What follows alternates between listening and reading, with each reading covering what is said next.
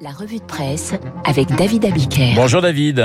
Bonjour Renaud, bonjour Eugénie, bonjour à tous. Et ce matin à la une, l'art de l'esquive. Macron esquive ses adversaires et s'adresse aux Français, peut-on lire ce matin dans le Figaro?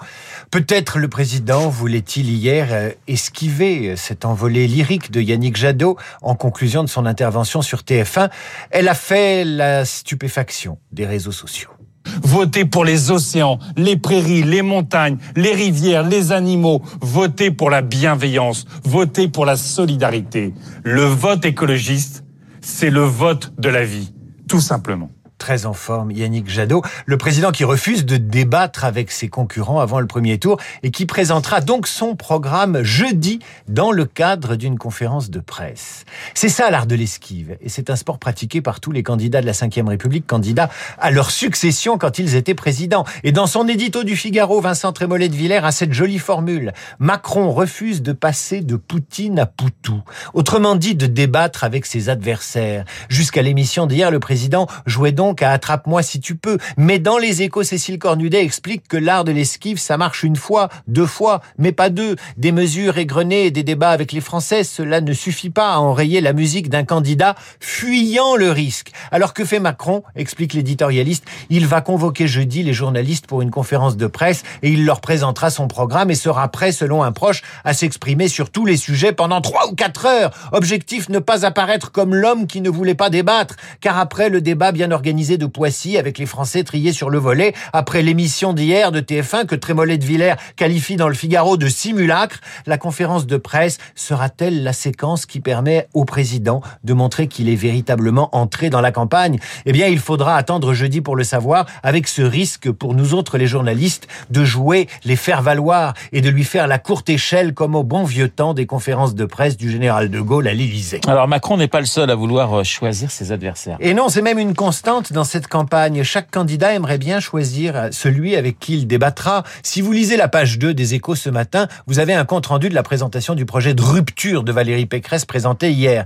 Que lit-on? Que la candidate LR a fustigé ceux qui se dérobent parce qu'ils ont peur. Un tacle à l'attention de Marine Le Pen qui ne veut pas débattre avec elle et d'Emmanuel Macron qui lui refuse de débattre avec ses concurrents. Attrape-moi si tu peux, c'est toujours le même petit jeu. Et dans le Parisien, que lit-on dans la bouche de la candidate?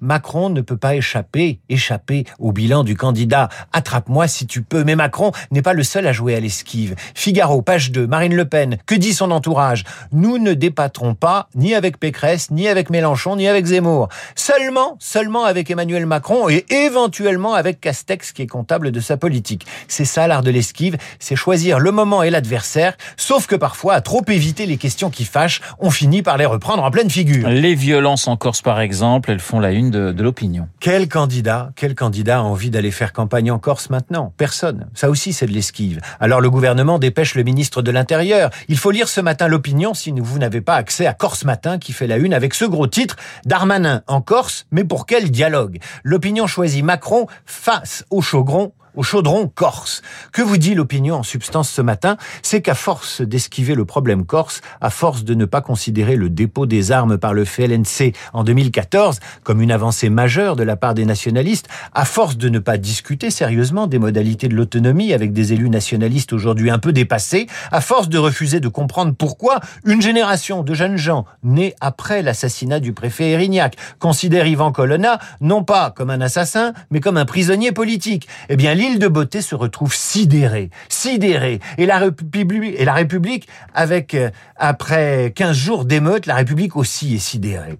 La République en marche en Corse, c'est d'abord la République en panne. C'est ce qui ressort de cette lecture d'un article intitulé Pour la Macronie, la Corse, c'est terra incognita.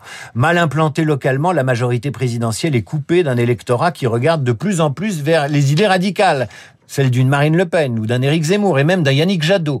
L'Europe, quel numéro de téléphone ironisait Henry Kissinger en 70 Eh bien pour la Corse, c'est pareil, sauf qu'il faut tout un répertoire téléphonique pour prendre la mesure de la situation politique, explique le maire d'Ajaccio.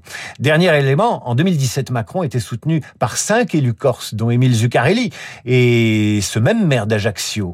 Aujourd'hui, les soutiens macronistes en Corse ne pèsent plus autant dans la vie politique locale. Interviewé dans l'opinion, le député national Jean-Félix Aquaviva estime que sans processus politique, le pire est à venir. Gérald Darmanin sait donc à quoi s'en tenir. La Chine fait aussi à la une des journaux ce matin. Pratique-t-elle l'art de l'esquive, David? En trois gros titres de presse, voilà comment la Chine doit-elle aussi pratiquer ce fameux art de l'esquive. D'abord parce que le Covid repart là-bas, c'est la une des échos. Alerte sur le cœur industriel de la Chine. Shenzhen, Shenzhen, c'est un centre technologique et d'exportation de premier plan. Et là-bas, on reconfine. La Chine qui est sommée par les États-Unis de ne pas manœuvrer pour alléger les sanctions contre la Russie. C'est la une du Figaro. Et enfin, vous avez le gros titre de Libération qui vous explique le trouble jeu de Pékin avec un beau portrait de Xi et Poutine, pas vraiment photographié à leur avantage, on dirait deux mafieux en goguette. Ces trois unes disent à quel point la Chine doit jouer sur du velours, garantir à la Russie son amitié, ne pas trop en faire pour ne pas relancer le conflit commercial avec l'Amérique et continuer à lutter contre le Covid. La Chine doit absolument être comme le visage de son dirigeant, insaisissable. Attrape-moi si tu peux. Terminons avec cette tribune de la violoniste Zhang Zhang dans le Figaro. Zhang Zhang explique que les Occidentaux se sont mis à faire de la cancel culture avec les Russes. On ne diffuse plus les concerts dirigés par le chef russe Valéry Gergiev, dit-elle. Les musiciens russes voient leur tournée annulée en Europe. Les opéras russes sont boycottés partout en Occident. La violoniste du Philharmonique de Monte-Carlo estime que l'Occident a adopté l'attitude des gardes rouges de la révolution culturelle, que nous ne faisons pas mieux que les adeptes de la cancel culture américaine. Le boycott des opéras n'arrêtera pas les chars, dit-elle, rappelant que les arts et la culture dressent des ponts entre les peuples. Une tribune lyrique efficace, mais qui ignore le fait que la culture est aussi un moyen de pression, une arme pour les nations qui ont elles aussi renoncé aux armes. Et je cite le dessinateur Johann Sfar, qui retourne contre l'affreux Goebbels sa citation. Quand j'entends les revolvers, je sors le mot culture. La revue de presse de euh, David Abiker. Dans un instant, Esprit libre avec Eugénie Bastier, mais également avec euh, Franck Ferrand et la pianiste Claire Marie.